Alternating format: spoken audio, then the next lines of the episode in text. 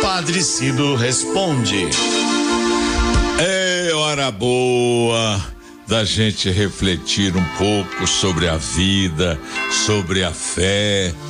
Eu amo as suas perguntas, gosto de respondê-las, faço isso com a maior alegria, respondo aqui no programa.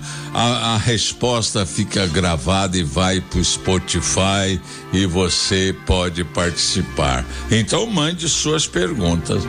Façam como a Maria Aparecida que me faz a seguinte pergunta: Padre Cido, quando a gente reza e não tem mais ânimo, não tem mais vontade de nada, o que fazer? O que impede? Maria Aparecida, eu não entendi bem sua pergunta. Não sei se você reza mas não consegue a graça e fica desanimada. É isso? Ou será que você reza e não sente nada? Ou será que você não tem vontade de rezar?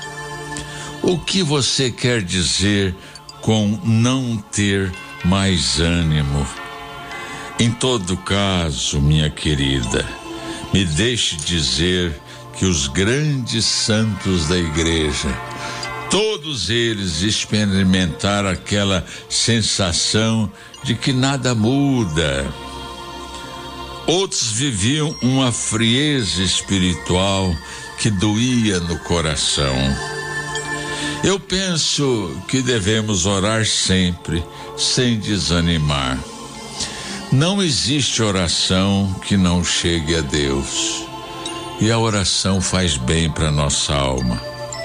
Então, minha irmã, mesmo sem a resposta imediata de Deus, mesmo não sentindo Deus presente em sua, em sua vida, mesmo com aquela sensação de que Deus não se interessa é, com a gente, não se interessa por nós, oremos sempre.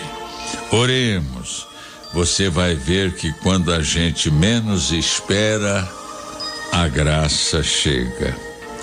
Há pessoas que sofrem demais e se perguntam: será que Deus me abandonou? Oh, minha irmã, viva intensamente sua vida. Você é amada por Deus. Enfim, cuidado muito cuidado mesmo, minha irmã.